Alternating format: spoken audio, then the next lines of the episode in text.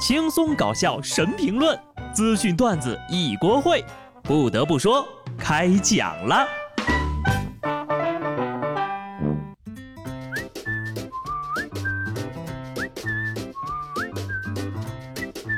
哈喽，听众朋友们，大家好，这里是有趣的。不得不说，我是机智的小布。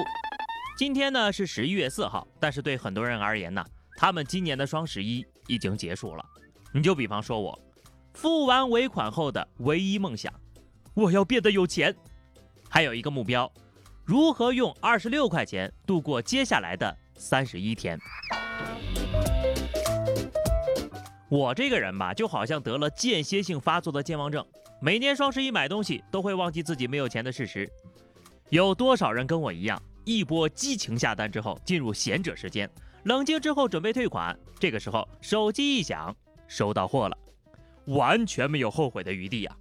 往年的双十一快递三天了还不发货呢，今年双十一零点付尾款，九点快递员来了，我都怀疑自己下单的是外卖。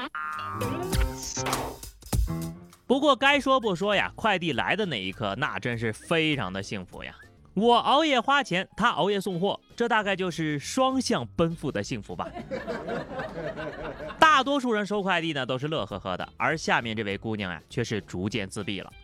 十一月二号剁手后的第一个工作日，杭州一个公司的前台被火速送达的快递包裹逐渐淹没，在失去可以栖身的工位之后，愤而贴出再不取快递，前台要自闭的公告。嚯，这一进门还以为到了别人家的发货仓库呢。看来这家公司的待遇还不错哈，没有拖欠工资，不然呢，月初哪有钱买东西呀？今年的年终奖看来也不用发了，都这么有钱了是吧？就是辛苦前台的小姐姐了，前面呢还给分分类，后面啊干脆就放弃抵抗了。你们知道为什么很多人都喜欢把快递邮到公司吗？因为你在家取快递啊，像极了谍战剧。我的生存指南就是。买东西的时候，顺便给爹妈也添置一点。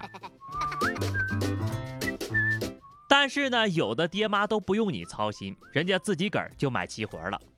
八十九岁的王奶奶呀，就热衷网购，经常自己推着轮椅下楼取件，最多的时候一天连收三个包裹，房间里已经堆了五十多个快递了。对此，她九十一岁的闺蜜江奶奶认为：“哎呀，你买的太多了，你要是再买呀，我就跟你一刀两断。”王奶奶赶紧写下保证书，保证不买了，再买呀，我就没有闺蜜了。仿佛看到了不嫂退休时候的样子，哈哈，果然呐，买买买就是女人的天性，跟年龄是没有关系的，就是买的多了有点费闺蜜。羡慕这样的新时代老闺蜜，而不嫂的闺蜜只会说买它。不过话又说回来啊，退休在家买买买还算是比较安全的爱好了。而下面几位大爷大妈再这么玩下去啊，真担心你们过不到明年的双十一呀。河南开封某路口每天上午呢都会聚集十几个大爷大妈等待灵车路过，然后蜂拥跑到路中间去捡拾从车上洒下来的一毛硬币。为了捡得更快呀，他们还自制了吸钱的神器，在铁板上粘上吸铁石。大爷说了。每天呢，一个人能抢两三块钱，没啥事儿，图个乐。好家伙，你们搁这儿打冰球呢？国家队没有邀请你们加入，那是绝对的损失呀。下回冬奥会啊，冰球国家队灵车分队请求出战。别人的葬礼，你们图个乐，甚至还非常喜爱这样的撒逼行为，也是没谁了呀。不得不说，阳间人干阴间事儿可以说是老传统了哈。四川南充一男子边骑摩托车啊，边牵着滑板车上的孩子在马路上疾驰，那摩托呀骑的是飞快，孩子呢站在滑板上是摇摇晃晃。网友纷纷吐槽：孩子是亲生的吗？这么带娃还他妈知道吗？多年以后，一男子车速二百迈，拖着轮椅上的老父亲在公路上疾驰。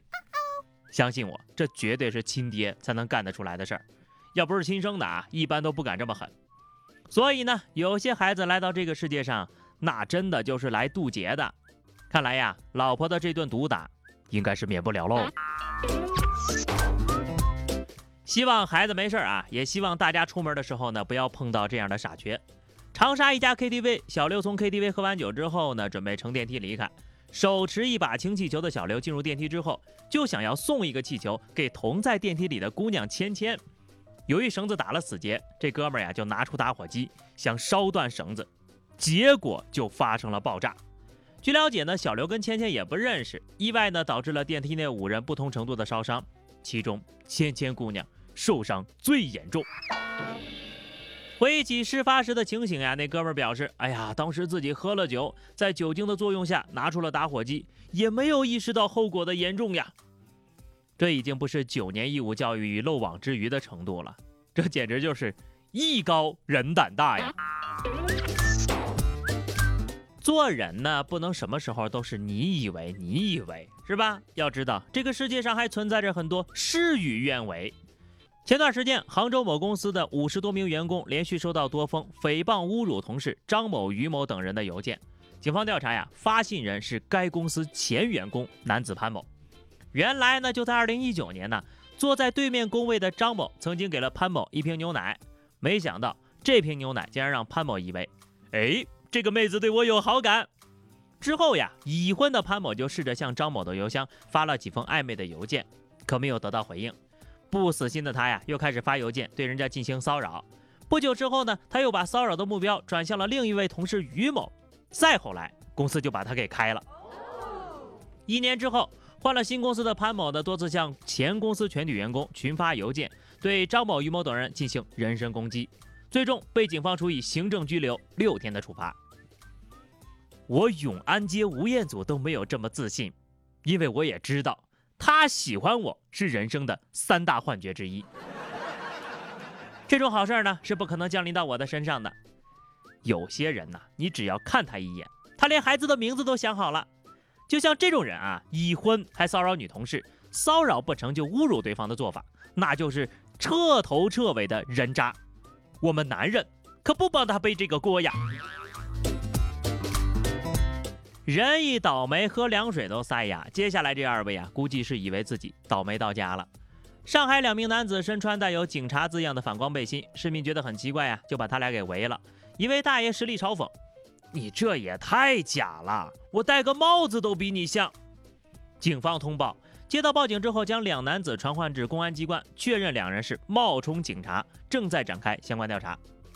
实力演绎，穿上龙袍不像太子。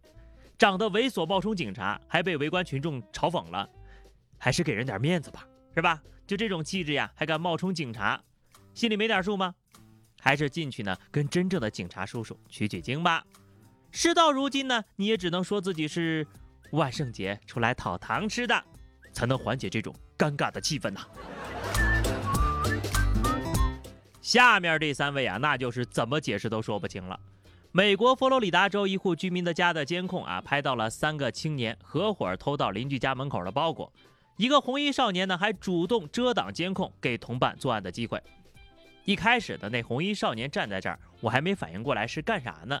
直到身后的人飞快地捡起包裹跑路的时候，我才发现他是在挡监控。